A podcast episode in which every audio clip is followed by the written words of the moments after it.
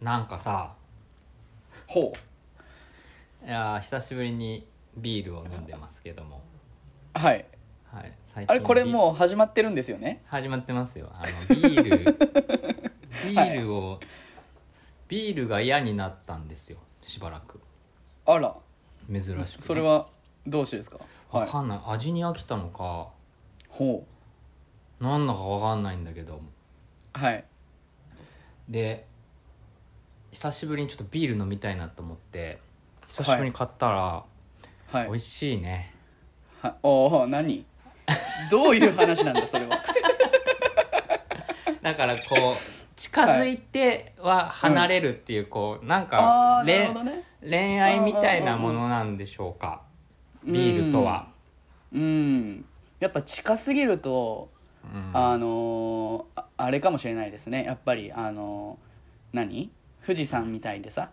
離れた方が綺麗に見える時もあったりするのかしらということでなるほど東京タワーもそうなあでもあれは両方良さがあるかうん、まあそのねあの今今聞かれてる方はこれあれどどうしちゃったのとあの、うんいきなり何ぬるっと始まっちゃってんのって思われるかもしれませんうが、ん先週の放送でうん手塚さんから、あの提案がありましてはいあのちょっとねオープニングトークをタイトルコールの前に入れてみようみたいなね、はいい、あのいろんな挑戦を続けるあの僕たちの一つのちょうん挑戦としてややってみます、しているけど。はいはい。えー、はい、どうですか全部言っちゃっても うせっかくくっついては離れるの楽しい話してた のにいやそういう節あるんですよね僕もこうなんかハマりやすいく、冷めやすいところがあるのでうんうんうん。こうガーって本を読むシーンとか、はなんてい。いうのもう最近で言うと俺カレーばっかり食べてるのほとかなんかそういう時があってなんかまあ超離れたりみたいな、そういう意味ではちょっとビールとまた近い距離感でいるう。なああ、なるほとどいうね。ことで、はいはいはいはい。えー今週も行ってみましょう手塚レバサのワイワイレディ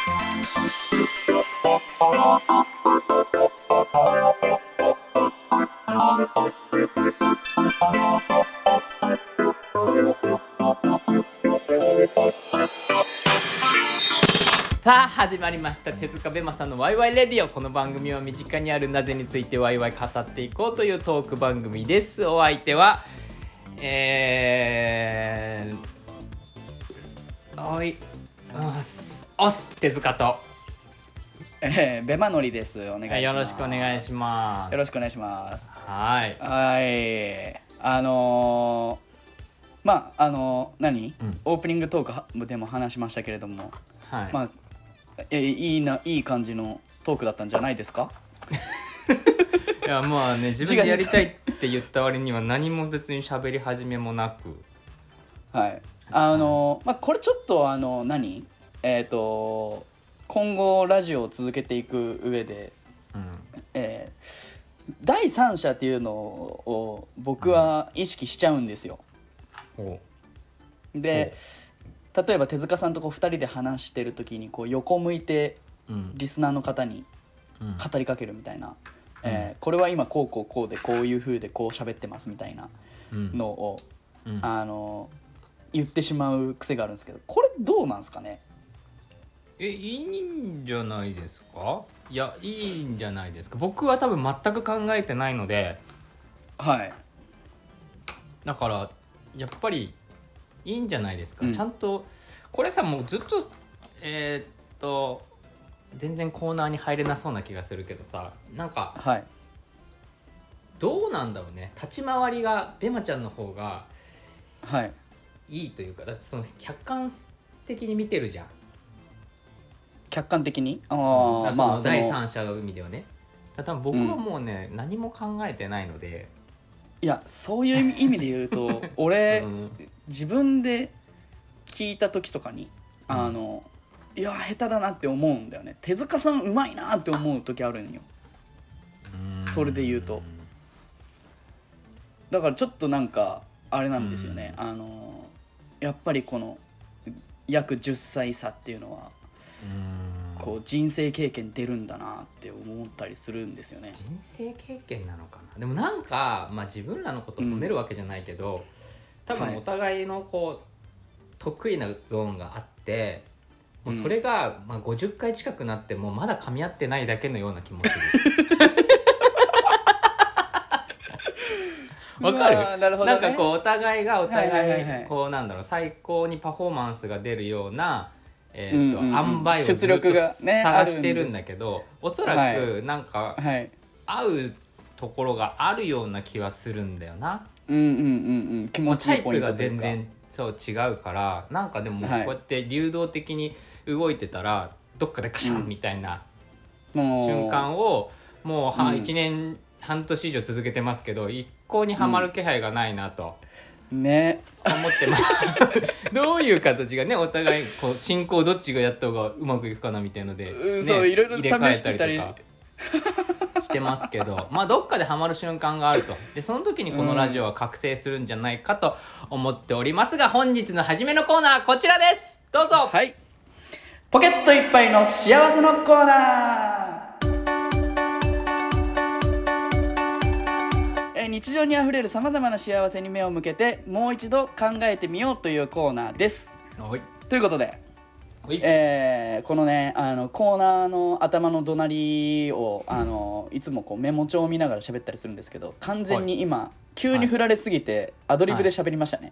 私 の割には結構待ってましたの顔してたけどあそうだったんですねそうなんですよアドリブで喋りましたよはい、はいい、つもと違いましたよえーはいいいじゃないですかそうですねえっ、と日常にあふれるはいさまざまな幸せにもう一回目を向けて、はいあのこれを聞いてる人たちにもあのちょっとクスッとしてもらえたらいいなと思って始めたこのコーナーですけれどもはい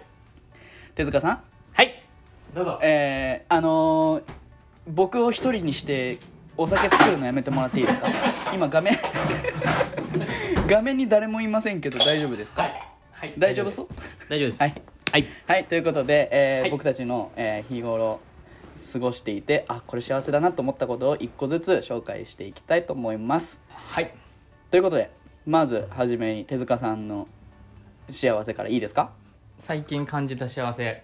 はい、はいそそれでは手手塚塚さんははいい、どうぞどうぞはい、それ 噛み合ってないですねはい、準備してないからはい、それでは、えー手塚さんが感じたポケットいっぱいの幸せはこちらですえー部屋の植物ぐんぐん伸びるおいいねいやこれねうん嬉しいんですよあのうーんうんうん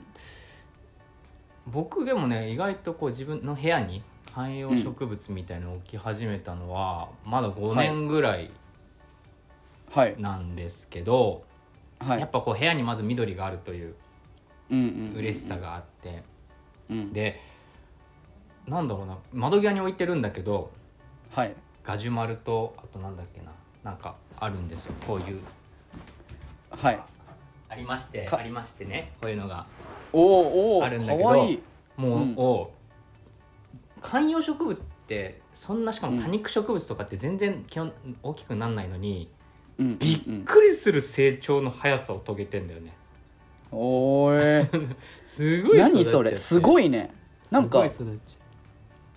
葉っぱなんかそう緑だけどうプニちプょニっとこうなんて言うんだろうこうプルプルしてるというかそうそうそうで多分ね俺もらったんだけど、これこのぐらいだったのまだ最初はいはいはい、ではい、これが多分ね1年半前かぐらい で倍ぐらいになっってんだそう倍ぐらいになっちゃってすごいねそうなんでこれがねやっぱね、うんこう生物をなんだろうな育てているっていうのかな一緒にいる、うん部屋の空間うに生物がいるというのがすごい僕はですね幸せを感じるんですね、はあいいなほであのかいわれ大根も部屋で作っていてうで大体1週間で収穫できるんでほあのーこれなんだろうな、まあ、簡単なものだけど自分で、まあ、作ってそれを食べるという、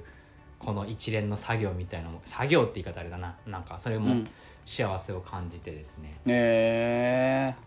すー、ごくいいね楽しいですねで僕これもね手塚さんこはいはいあ手塚僕も手塚さんのあの、はい部屋に泊まりに行った時窓際に1個置いてありましたけど、あれ2個ありましたっけつあのいつかないや2個あるんですよこれ自分であ買そうですっかたけどこれもらってうーんそうなんですでねかわいい、面白いのがねあのうんカイワレとか育ててると、うん、こうま、窓が太陽がこう窓に入るじゃんはいでみんなそのやっぱ太陽に向かってこうグーンってなんの、 ほうだから仕事から帰ってくるとみんな斜めになってんだよね、カイワレがはいはいはいはいはいでだからあうんこれはちょっとまずいなと思って逆にすると、次の日ちょうど真ん中になってるんですよ、ああなるほどそうだからこうやっぱ太陽に向かって伸びようとするっていうのもあやっぱりこう生物ってそういうもんなんだなっていうのをすごく感じてうるんててそういうのが楽しいですね幸せですああなるほどねはいっていうあの真面目な話しちゃいましたけどいいっすね続きましてはえちベマさんのえいる えどうぞどうぞいいね ベマさんのポケットいっぱいの幸せはこちらはいえー朝日を浴びること一緒やないかいそうだからびっくりした一緒すぎて一緒すぎてというか、あの、に似すぎててびっくりしましたけれども、あのーまあ僕はまあ仕事もねあのー、室内でパソコンの前で座ってることが多かったりとか、あのーするんですけれども、うんあのー朝ねうん太陽を浴びるってこんな幸せだったんだとうんいうことに最近気づきまして気づきましてというか、えー学生時代はずっと野球やってたりとかしていて、うんうんあのー何当たり前だったんだけどうん改めてねやっぱりこの体調が良くなるというかいや間違いないと思うその、朝こう眠いながらもこう太陽の下に出ていくことによって、うんうんえーまず目が覚めるしいやそうだねなんだろういなんていうんかな体内時計がこうしっかりこう調整されていくというか、うんうんあのーそんなことに幸せを感じましてですねうんなるほどうんなんかねなんなんていうんですかねあなんかちょっと涼しくなってきたっていうのもあるかもしれないですけどそのまあ暑い時期だと太陽当たるとやっぱ暑かったりとか、うんうんうんまあ、するんでうんっていうのもあったのかななんて思うんですけどやっぱり最近ね、あの朝の太陽のありがたみにうんあの生まれて初めて気づきましたうん確かにな でなもんなんですか、はい、あれでしょうどちらかというとこう寒い国よりは暑い国が好きでしょそうだね寒い国にあんま行ったことないんだよねやっぱりその、うん手塚さんとあの出会ったのもフィリピンでしたしうんあのーまあベトナムとかインドとかうんにも行ってましたけど、うんまあ、インドはねあのーまあそんなんかイメージは暑い国だと思われてる方もいると思うんですけど意外とそんなこともなくて、へえちゃんと四季があるんですよあのほうほうほう何南の方は暑かったりするんだけどうでインドはまあそんなんか暑くもなくうんめっちゃ寒くも、ちょっと秋みたいな秋ぐらいの天候んへえ行だっったんたです時け期どがってことそうそうそうそうそうはあはああの1年の中でそういう時期にたまたま僕はあのインドで住,、まあ、住んでたというかインドにいたんですけど、うん冬冬ん寒い国を知らないんですよねうんなるほどねまあでも日本でもさ東北の方とかうんねまあありますけどはいなんか、うん、まあその一つのデータとしてさほいそのなんだ幸福度との関係とかその体温と幸福度の関係みたいな、ほがまあ体温が高いっていうかなんだろうハッピーな時とかはやっぱ体温が高かったりとかううんすうる、んだから逆に言うと体温を上げるとなんていううの、んそのハッピーになるまあちょっとオーバーな言い方するとね逆説的に考えるとそうだから、でもなんか感覚的にも感覚的ってすごい根拠ないけどやっぱこう、例えば西の方沖縄の人とかあの、まあ、東南アジアの人って結構まあ陽気な人が多いイメージなんでね確かに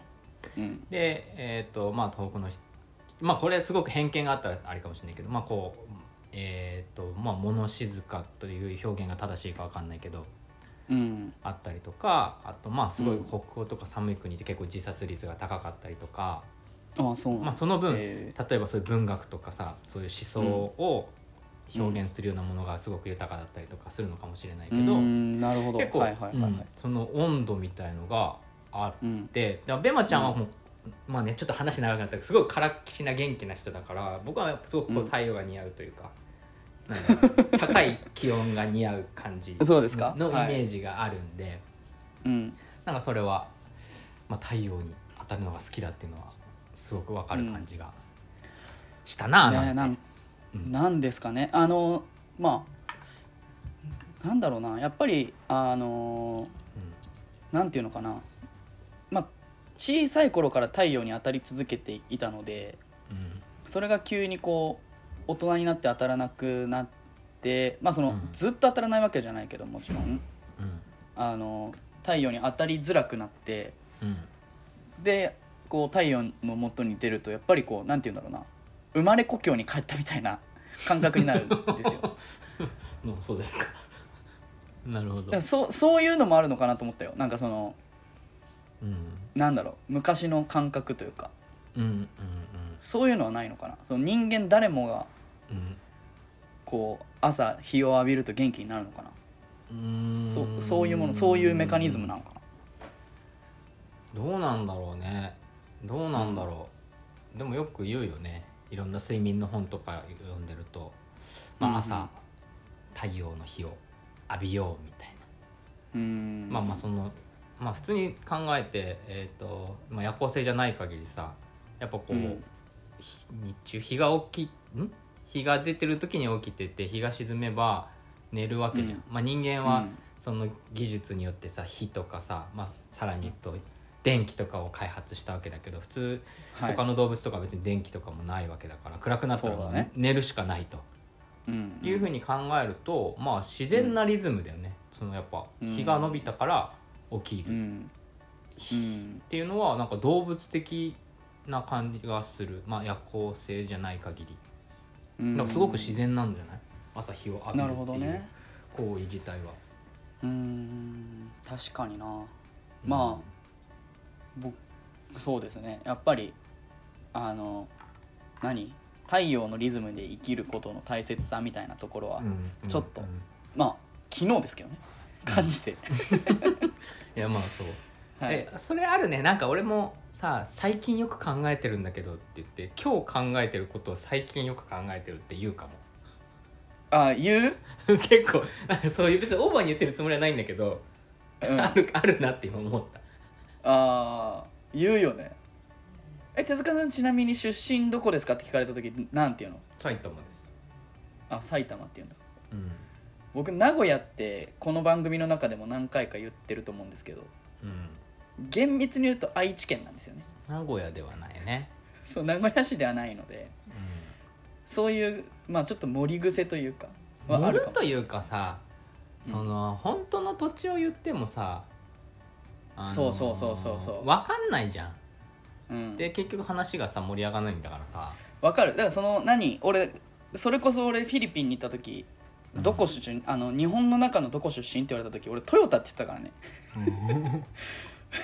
まあ分かりやすいねキャッチでねそうだからあのやっぱ東京大阪は向こうの人もわかるけど名古屋って言ってもね、伝わらないこと多いからもううんトヨタって言ってましたね、いやそうだよねはいあとさ俺昨日かななんかツイッターほとんどやってないんだけど思わずつぶやいちゃうちょっと前かあの、うん僕映画をよく見るんだけどはいで別にそういうのを選んでるわけじゃないよくまあマイナーな映画を見見るって言われるのうんうん別にそう見たい映画を見てるのがたまたまそうなだけででそうすると、例えば新宿とか渋谷とかのうんその単館系と言われるような映画館で見るんだけどうん「今日何してたの?」って映画見たって言うじゃんうんでそうするとさ「え何見たの?」って言われてさうんで別にタイトル言っても絶対わかんないわけですようんでこう言っても「あー」ってなるはいしではいもうなんか言わなかったら言わなかったでえなんで言わないのみたいな雰囲気もなるじゃんうんもうなもう最悪なんだよねあの時間 どっちに転んでも変な雰囲気になるからさ俺こはいの現象に名前を付けたいなっていう話だよねこ 積んのでるってことだよ ね積んでるんだよだってもうもう八方塞がりだからもう映画を見なかったことにしない限りあーありえないんそういうことかだそうなるほどねなんかその、まあ何えっ、と相手の目線に立って持ってるんだよね話を持ってるというかもうどうしていいかわかんだからわかんないよねうんなるほどね、だからなんか最終的にはもう有名じゃないやつだよでやるのが一 番えっと雰囲気がだもう何をやっても雰囲気悪くなるんだけど一番マシな雰囲気の悪くなり方雰囲気悪くなることは確定してんだもけう確定してどる確定してんだけどそのその映画を見た瞬間にそれは確定してんだけ ど一な番マシるなべのが、くうん、あちょっとあんま有名じゃない映画だよっていうのが一 番あの次の話題に移りやすいあーいいねっあてあいうそれがあのやっぱり35歳にもなるとやっぱそういう世渡り術っていうのは 身につけていくんです ねだからもう嫌なんだよもうだからそう見ないことにするのが一番でも見た時点でもうそのリスクは負ってんだ俺ああなるほどね、うんでたなんか例えばこう誰々監督のなんかこういう作品でこう話のあらすじがこうでこうでこうでとかえー言もういそん出なんだすとやっぱりそれもダメだあうう興し味ないからみねんな興味ないからああなるほどなるほど、うんそれは積んでるねそうななんん何現象って言ったらいいんだろうね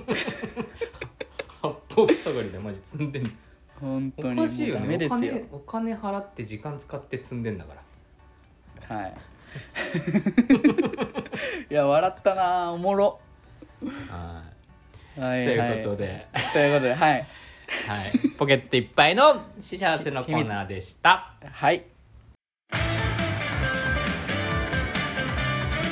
哲学エンタメバラエティワイワイラディ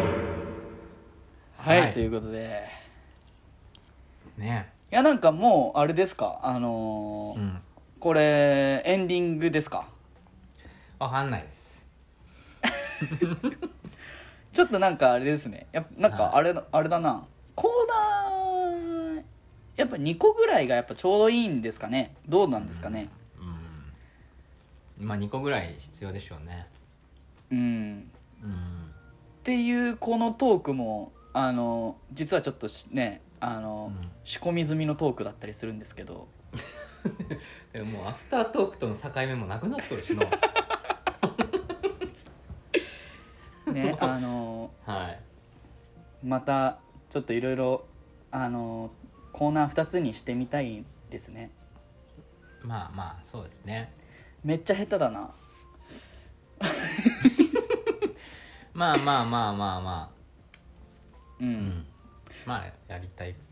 でも最近ね、うんうんあのーむちゃくちゃ調子いいんですよ。調子がいいというか、なんかアイデアが湧くんだよね。びっくりしてる。お自う分でいいですねいやすごくいい。うんうんうん、なんか、うん、なんでなんだろうなんでなんだろうというかうんはいなんかわざわざここで話すことが分かんないんだけどうんうーんとやっぱりね僕にはガソリンが必要で、はいまあ、まあみんなそうじゃん何かを動かすにはやっぱガソリンが必要で、まあ、それが何かっつったら僕はやっぱねインプットだったねしかもやっぱ読書なんだよな、うん読書映画をうん大量にすることによって初めて僕が動くというか、ほ機能する感じなるほがどね最近がすごくしていて、ううんで、まあ、特にさよく言うけど僕夢がないっていうかうんうやんりたいこともないけど、えーはといまあ、ガソリンを積むととりあえず走り出すとほう車で言うとねでそれはもう目的地かどうかとか分かんないけどとりあえずこの車は走るぞとうんいう中でとりあえずガソリンを積んで走り出してどこに向かうかみたいな方が多分はい僕の人生的にはすごく合ってるというか、そういう生き方しかできないから。うんだからまあまあやっぱりこうやってしっかりインプットして僕にとってのガソリンを大量にね燃料をしっかり詰め込む感じが必要なんだな、うそしたらなんか結構やっぱバンバンアイデア出てきたりとかしてなるほすどねごくすごくいいなと思ってて、はまああ、これは別に人それぞれそれ何がその人にとっての活力になるかっていうのはねあると思うけど、僕にとってはやっぱもう映画と本ですね。えじゃあそのさ何、え質問していいどうぞあの本を読む時ってさやっぱりさ、うんあの前回も話した通り、こう受動的じゃダメなわけじゃん本読っめないてよね読めないよねその、それをさ能動的に本を読みに行く時のさエネルギーは何なの、えーもう決めてるあーもう自分、えーと自分のルールみたいな、うん、だから、うん、む昔はねだから僕人生第2回目が始まってる話を何度もこの番組でもしてますけど、はい1回目に関してはもう本当に知的好奇心がすごかったからとにかく読み,、読みたいまあそれは僕の欲だったのかもしれないうんうん世の中のこ世の中のことを知りたいっていうことだけで、えーとうん読め読めたわけはだけいど、もう今はある程度もうねもう一通りの本いろんなもん読み尽くして読み尽くしてっつったらすごく語弊があるけど、でも今はもう本を読むとうんいう時間もう毎日読むってとりあえず決めてるんだよねうんでまあずっとやってるのは年間100冊読むっていうのは絶対やってるからまあそれも今もやってるんだけど、うんうん、なんかもう決めてるからかな今は別に楽しいとかじゃない、もう決めてるうんとにかく読むでこれが僕のガソリンになることも僕は分かってるので、うんまあ、このある種楽しくないながらも読む瞬間もあるわけですよ本によっちゃ楽しくねえなみたいな、それでもまあ読んで、うんうその本の中から1行2行でも、えーとうんなんか引っかかるようなフレーズが拾えれば、まあ、ラッキーだなぐらいの気持ちで読んでるんで、うんうんうん、まあなるほどね決めてるからかな。うんもう積んどくがすごいんですよ多分ご覧になったことあるかなこれ全部あすっげえ全部本棚積んどくなんですよあの読んでない本がこれだけあるえーので、これをスト全ッ部クってことか読み尽くすのがまず目標というか50冊ぐらいあるのか なもっとあるな、めちゃくちゃあるよねうんすごいですよもっとあるねリスナーの皆さん今ね70映像で僕は見せていただいてるんですけどすごい多分すごい数あります世の中の積んどくが何冊か分かんないけど僕は多分7080ぐらい積んでるんで、ねあるよね そうなんそうなんですよもうやばいんですよねえー、これをまあそうですか、か片っ端から読み尽くすみたいなはいはいはいそういう意味ではあのーどうですかベマさんの、はいはいえーガソリンというか君を動かす原動力は何ですか何ですかねもう先週の話をちょっと引きずってるかもしれませんがやっぱ期待されることうんうんなんか人人とのつながりだったりとかかもしれない、うんかなと思いますねあの、うんうん誰かに期待されることが大好物なのでなんか あのだから褒められたいとかうんうんうんあのありがとうって言われたいとうんうんうんうんか、うーん、そんなんだと思いますようんうんうんうんうんだから自分自身で完結することができないっていうんううんうんことかな、なんかそういなるほ今もうパッとでですけどうんうんうんうんうんうんいやでもそうだと思うなうんやっぱねずっと言ってるけど人との関係性をベマちゃんは大事にするし、うんまあえっ、とお蔵入りになった一回ね拓磨さんっていう方出ていただいた時に、もうあのーねベマちゃんすごく拓磨さんが好きだと。うんうんでまあ彼の話を聞いてるとやっぱ彼もね自分じゃ完結できできないって表現ないえっとね人との関係性の中で、うんえっ、となんかこう物語が完完成されていくというかね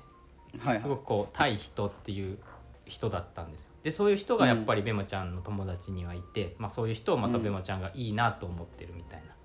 な、うんうんいうところで言うと確かにね人、はい人なんでしょうねだからその何えっ、と例えばじゃあ手塚さんみたいに本をうんあの今積んである例えば80冊全部読んだとしてもうん自分では満足できないわけようんうんうんうんうんそれで「お前さ80冊も読んだんだすごいね」って言われた時に 満足できるうんっていうか、あーあそうこれはねはい面白いのが俺も人と会うのすごく、まあ、好きというか喋るのは好きなんだけど、うん結局人と喋るにあたって、えーとうん自分というものがある程度ないと喋れないうんなそういう意味では、えー、と本を読むことで、まあ、自分の、まあ、思想とか知識とかを得て、でそれで友達と喋る中で確認していくみたいな作業もあるわけだよね。ああなるほどねうんほんほんほんほんで別に本読んでる時って別にあんまりまあ、日記とかは書くけどそのままに言語化しないとただ喋ってうるん喋、りながらなんかね自分の考えを固めていくというかさあ自分こんなこと考えてたなとかも含めて、だから、は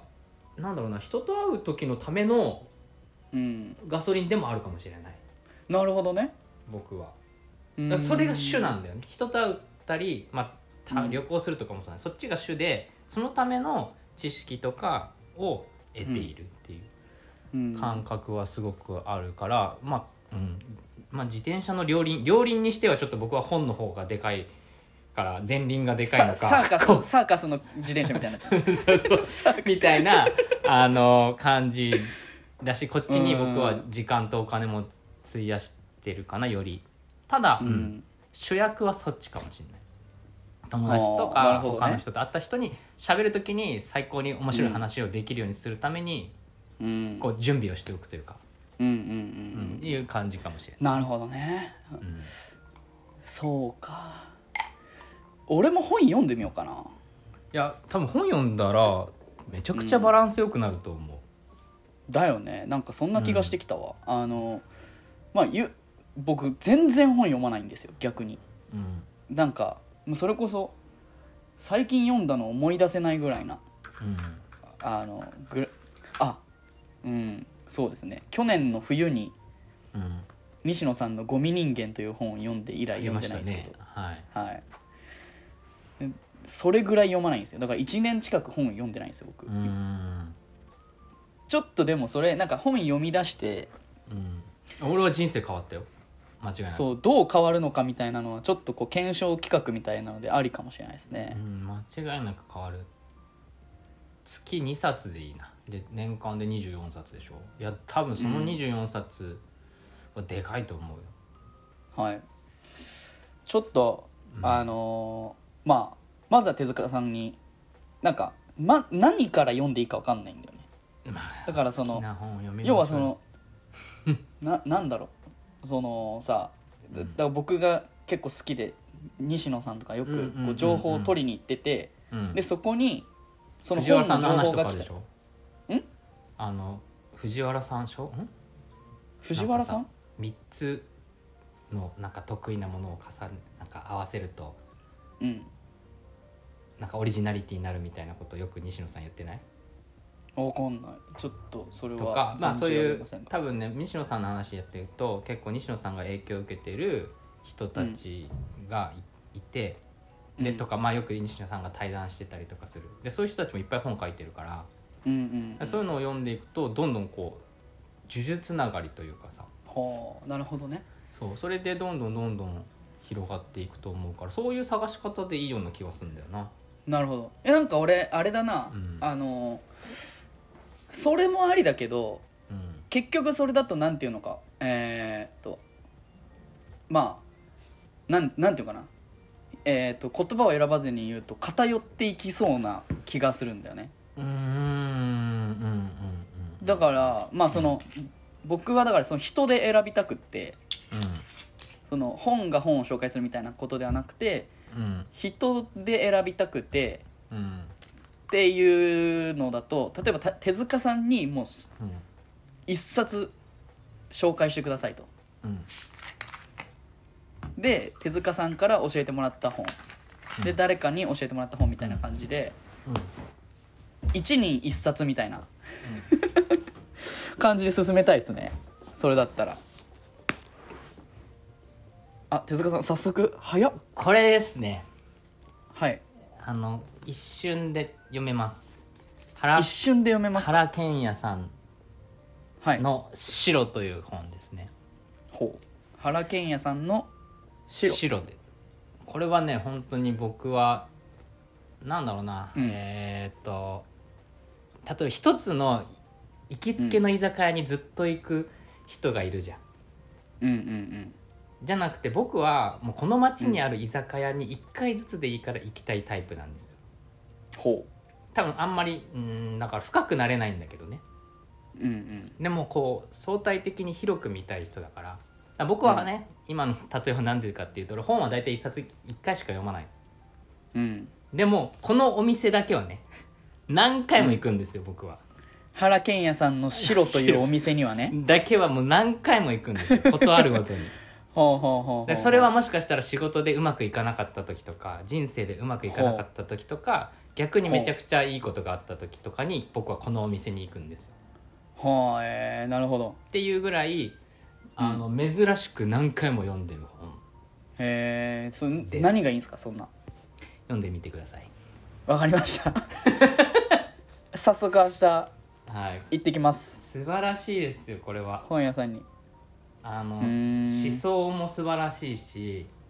あはいこれあの建築家の人なんですけどねほうほうあの超興味ある俺建築とか